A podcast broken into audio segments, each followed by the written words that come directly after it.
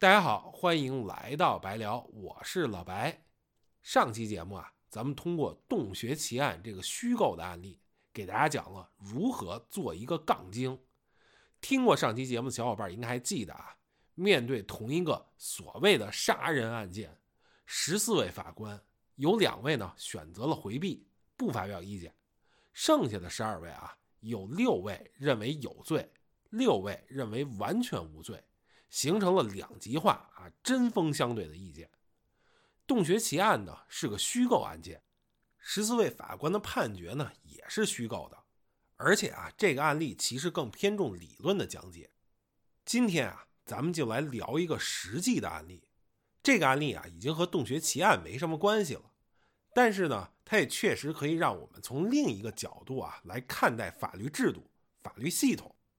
在这个案件里啊，一位花季少女因为一次恐怖袭击意外身亡，律师呢却通过自己的诉讼策略啊，当然了，也是根据法律。让制造炸弹的恐怖分子啊无罪释放。咱们今天啊就来看看这个案子是怎么回事儿，以及啊它背后的意义。今天讲的整个内容啊是来自一本书，叫做《最好的辩护》。在正式开始之前啊，我先得声明，这个案例呢是来自美国的，他们的法律系统啊机制，还有一些法律观念跟咱们是不一样的。今天给大家来讲这些啊，不代表我是在宣扬美国的法律制度和价值观。咱们啊可以批判的来看这个案例，甚至啊可以把它理解为一个故事啊。而且啊，我在看完《最好的辩护》这本书之后，有一个很大的感觉，就是这本书里提到的案例，可能每一个单独拿出来啊，都有可能编成一个电视剧或者电影，会很好看。另外呢，因为我不是法律专业人士。所以叙述里啊可能会有一些不严谨、错漏的地方。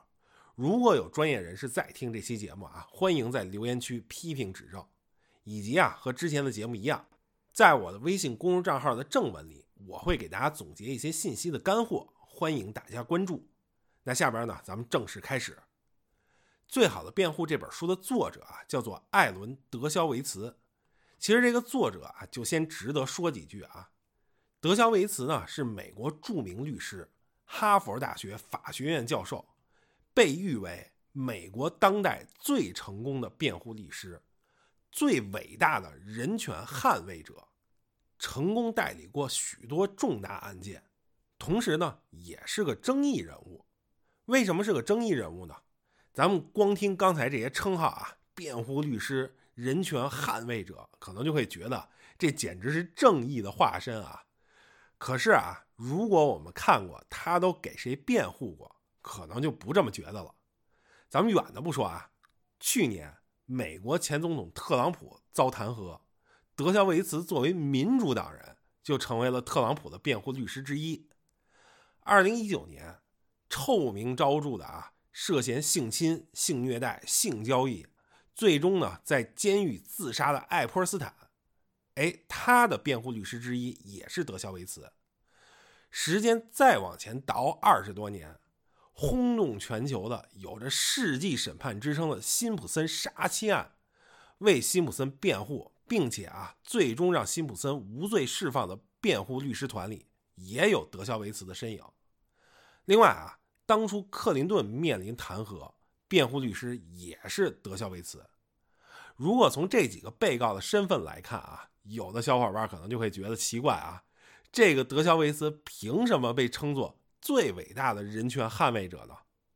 这个问题啊，咱们就得回溯到大约五十年前，去看看德肖维茨作为辩护律师参与的第一个案子。这个案子啊，可以说是奠定了他之后的价值观，成为了一系列我们大众眼中啊所谓的人渣（打引号的人渣啊）为这些人渣辩护的起点。那这个案子呢，也就是今天咱们要讲的故事。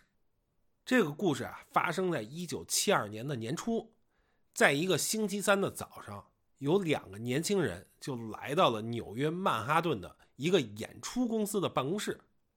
这俩人啊，先是彬彬有礼地咨询了一些演出相关的问题，然后啊，趁着工作人员去查询相关信息的时候，就离开了办公室，只留下了一个皮箱。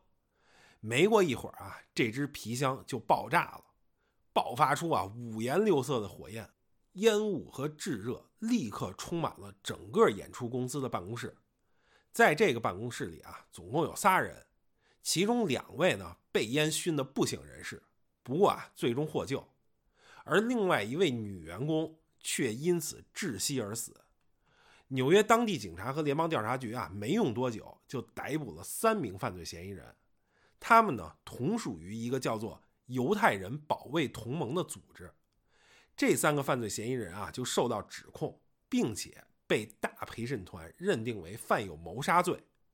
在这儿我们得插一句美国的法律制度啊，虽然大陪审团认定三个犯罪嫌疑人犯有谋杀罪，但是啊这个还不是最终结果，也就是说。这三个人最终要被判什么刑？是有期徒刑、无期徒刑还是死刑？这个要由法官来定。那在这个案子里呢，在爆炸中遇害的那名女员工，虽然并非死于蓄意谋杀啊，也就是说啊，那颗皮箱里的炸弹啊，不是针对这个女员工放的，但女员工遇害的这个结果是严重爆炸犯罪的后果。根据法律啊。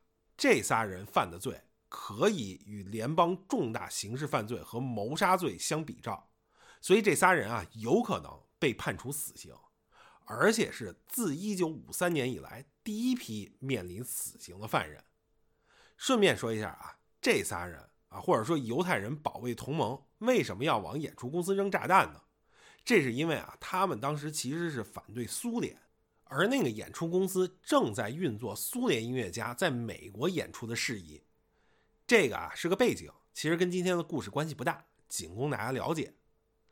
在这三个人里啊，有一个叫谢尔顿·西格尔，从小啊生活在纽约布鲁克林波洛公园区，而且啊正好是我们这本书的作者德肖维茨小时候的邻居，所以有一天啊。德肖维茨就接到了他和西格尔共同认识的一个人的电话，这个人啊就问德肖维茨能不能给西格尔做辩护。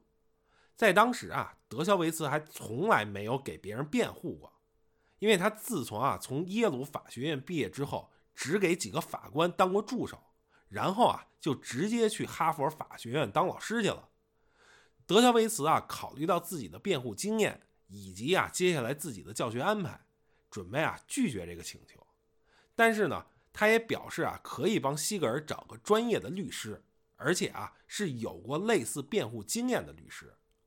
不过呢，实际情况啊没有德肖维茨想的那么顺利。他给几个律师打电话，都遭到了拒绝。虽然啊这其中有的人给各种帮派、武装组织、学生运动组织啊辩护过，在这些律师里啊，有的人就说了。为什么我要为这些混蛋辩护？我根本不同意他们的策略。这些人啊，也给出了种种理由，就说啊，犹太人保卫同盟和上述的这些帮派组织不一样。与此同时啊，这个犹太人保卫同盟其实也不信任外来者。西格尔啊，原本可以要求法院指定一位律师，或者要求公共服务事务部提供一位免费律师服务。但是他们不信任拿政府工资的律师，他们呢只相信啊，像是德肖维茨这种在波罗公园长大的自己人。综合考虑了种种情况啊，德肖维茨最后就决定接下这个案子，为西格尔辩护。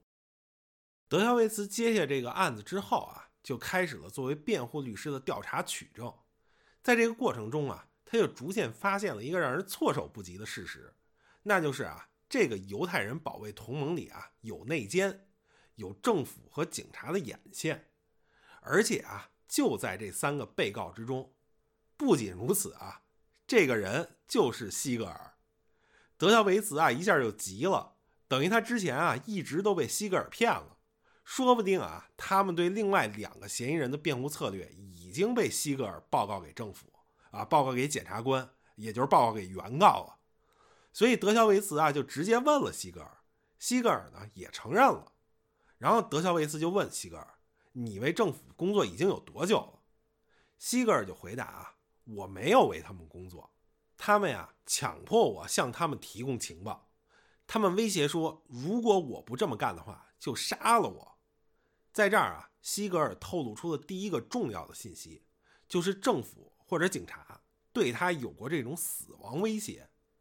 然后啊，西格尔还透露出了第二个重要信息，说警察啊曾经答应他，永远不会让他出庭，以证人的身份当场指证他的朋友有罪。然而啊，现在警察出尔反尔，要求西格尔在这次爆炸案里出庭，让他指证另外两个同伙有罪。听了这些啊，德肖维斯就有点崩溃，有点后悔，但是呢，也没放弃。就要求啊，西格尔一定要把来龙去脉都告诉他。通过西格尔的描述，德肖维茨就知道了有这么一个叫做帕罗拉的警察是西格尔的联系人。这帕罗拉呢，也是从小生长在波洛公园区的人，是一位反爆炸专家。在这儿还有这么一个背景，就是包括在演出公司放的那个炸弹在内啊，之前的几场炸弹袭击，制造炸弹的人都是西格尔。于是，这帕罗拉啊，作为一个反爆炸专家，就根据之前的某一次爆炸袭击，顺藤摸瓜找到了西格尔，并且啊，把西格尔发展成了警方和美国联邦检察院的线人。不过吧，帕罗拉和检察院的检察官对西格尔简直啊，就是威逼利诱、连哄带骗。比如啊，帕罗拉就曾经啊，拿着铁锹指着西格尔的头，威胁他说。我们要像以前对付毒贩的家伙那样对付你，知道我们怎么把他们从街上扫荡干净的吗？不是上法院，听清楚了，在哈莱姆区空地里埋着不少毒贩的家伙呢。这言外之意啊，大家肯定都能听懂。再比如啊，检察官就手写过一个字条，大意啊就是西格尔作为内线，可以给他提供豁免权。这个豁免权啊，其实是个陷阱。因为字条上啊，并没有说西格尔可以不出庭作证。虽然啊，之前帕罗拉答应过他可以不出庭，但是呢，只是个口头保证。而实际上啊，西格尔如果想获得这个豁免权，就得出庭作证，否则啊，就是藐视法庭，同样要判刑。这个西格尔呢，由于受到了威逼利诱，同时啊，也是希望保留这个豁免权。就也确实提供过一些恐怖袭击的情报，并且真的帮助警察破坏了一些恐怖袭击。不过呢，西格尔就发现啊，帕罗拉和检察官对于自己的要求啊，开始变得越来越多，要的情报啊也越来越多，把他逼得啊越来越紧。但是他也没辙，毕竟啊自己有把柄在他们手里。不过啊，西格尔就心生一计，在他的车里啊安了个录音设备。所以之后，他和帕罗拉的一些对话就被录了下来，不是全部啊，就是部分。刚才我们也提到了，在这次演出公司爆炸案里啊，警察就要求西格尔出庭指证另外两个同伙，等于说帕罗拉还有检察官违背了当初的承诺。但是西格尔就决定啊，不出庭作证，他不想指控他的朋友。虽然啊，如果他出庭作证，就能被撤销一切指控。但是如果他拒绝作证呢，就会导致一个结果，那就是他肯定会被判刑，最高啊还有可能被判死刑。德肖维茨在从西格尔这边了解到前面说的这些事实的同时，他还了解到一个政府信息，就是联邦调查局曾经用秘密手段窃听过西格尔家的电话，而这些窃听啊是由当时的美国司法部长授权进行的，没有通过法院。换句话说啊。就是非法获取的。非常有意思的是啊，在这儿上演了一个我们非常熟悉的剧本啊。德肖维茨啊，后来就要求获取联邦调查局对西格尔电话窃听的录音。联邦调查局就回复，这些录音啊，在被做了简单的内容记录之后，就被定期的或者无意的抹掉了。所以我们在这儿总结一下啊，至此，德肖维茨和大家得到了以下几个有用的信息。第一，西格尔曾经受到了来自政府人员的威胁，然后西格尔呢还录下了一些他和政府官员的对话，包括啊有威胁内容的对话。第二呢，政府人员啊曾经给西格尔写过一个字条，保证提供豁免权。第三，政府曾经对西格尔进行非法监听，而监听录音啊都不翼而飞了。以上这三条啊。就成为了德肖维茨辩护的重点，也成为了案件的转折点。德肖维茨啊，就以此设计了他的辩护策略。我个人把它总结为四个字啊，叫“倒打一耙”。这是开个玩笑啊，但是大家可以听听德肖维茨是怎么说的。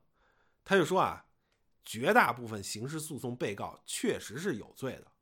当一个刑事被告辩护律师为一个确实有罪的委托人辩护时，有时最现实的途径可能就是对政府进行起诉。美国独特的司法制度使这种倒行逆转成为可能。美国宪法并没有明确规定可以将政府置于被告地位受审，可是人权宣言对政府和政府机构规定了重要限制。宪法第四修正案限制政府搜查。逮捕和没收的权利，在这儿需要说明的是，逮捕、没收的权利也被解释为包括窃听的权利。第五修正案禁止政府强迫任何人在任何刑事诉讼案中出庭作证反对他自己。为了落实这些宪法修正案中体现的精神，最高法院已经制定出后来被人们称作排斥法规，即陪审团或法官不能考虑。用非法手段取得的证据，也就是说啊，我们前面提到的，西格尔曾经受到政府人员的威胁，还受到了非法监听，所以啊，对西格尔起诉的相关证据，相当于是用非法手段取得的。同时啊，德肖维茨还决定要求法庭以谋杀罪对西格尔起诉。我们前面说了啊，对西格尔的起诉呢，只是视同为谋杀，实际上并不是。但是啊，如果西格尔受到谋杀指控，那他呢就只能当被告，而不能当证人。这样的话就有两个好处：第一啊，前边说到的豁免权只是针对证人的，既然西格尔不能当证人了，那就不会因为豁免权的问题而受到藐视法庭的指控。第二呢，也是更重要的，那就是作为被告就更容易反告政府。理由就是我们前面说的啊。因为起诉证据都是政府通过非法手段获得的，事实证明啊，这个辩护策略很奏效啊。虽然期间也是一波三折，但是最终的结果是西格尔无罪释放，因为没有合法的证据证明他的罪行。庭审过程中有个小插曲很有意思啊，这也是德肖维茨用的一个小策略啊，其实有点像个损招啊，就是我刚才说了，西格尔给车上安装了一个录音装置。录下了一部分和帕罗拉的对话，在法庭上啊，录音里的一部分对话就可以证明帕罗拉曾经对西格尔进行过威胁。但是啊，帕罗拉曾经给过的承诺啊，也就是说西格尔可以不出庭作证，这个承诺啊却没有录上。因为帕罗拉啊也是一个非常重要的证人啊，要对他进行质询。德肖维茨就设计了四步，让帕罗拉啊一步步走进了陷阱。第一步啊，德肖维茨就通过话术让帕罗拉觉得啊，他和西格尔的谈话没有录音，从而啊可以肆无忌惮的撒谎。这样啊，之后的录音就可以揭露他的谎言。不过在这一步啊，还不会放出录音。第二步，德肖维茨啊就在质询中原封不动的照录音内容说出了一些帕罗拉和西格尔的对话，这样啊就给帕罗拉造成一种印象。就是西格尔啊，有可能录下了他们谈话的部分内容。第三步啊，德肖维茨就给帕罗拉念了一些听起来像是录音里原话的内容，但是实际上啊，并没有录音。这时候大家就可以想象一下啊，通过第二步，帕罗拉可能已经有点慌了，因为他会怀疑啊，西格尔可能录音了，所以这时候啊，就不敢说瞎话了。于是呢，他就不得不承认确实做出过。给西格尔的那些承诺，第四步，也就是最后一步，放出录音。这样的话啊，一方面是让帕罗拉亲口承认了当初对西格尔做出的承诺，另一方面啊，也是彻底破坏了帕罗拉的公信力，让他的证词啊，特别是对西格尔的不利证词，变得没有任何说服力。最后，在法庭上的剧情啊，也是完全按照德肖维茨的设计进行的。这也成为了让西格尔获得无罪判决的一个关键步骤。这个案子的始末呢，就算是大致啊给大家介绍完了。其实概括一下啊，事实非常清楚啊。简单来说就是，一个恐怖分子制造了一个炸弹，实施了一场恐怖袭击，而且炸死了一个人。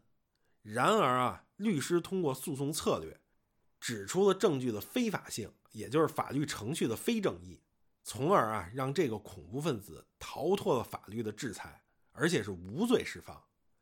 大家听完可能就会说了啊，这颠倒黑白、搬弄是非的律师，有相同感觉的啊，不仅是在听节目的各位啊，其实当时在最终审判的时候，在宣布完犯罪嫌疑人无罪。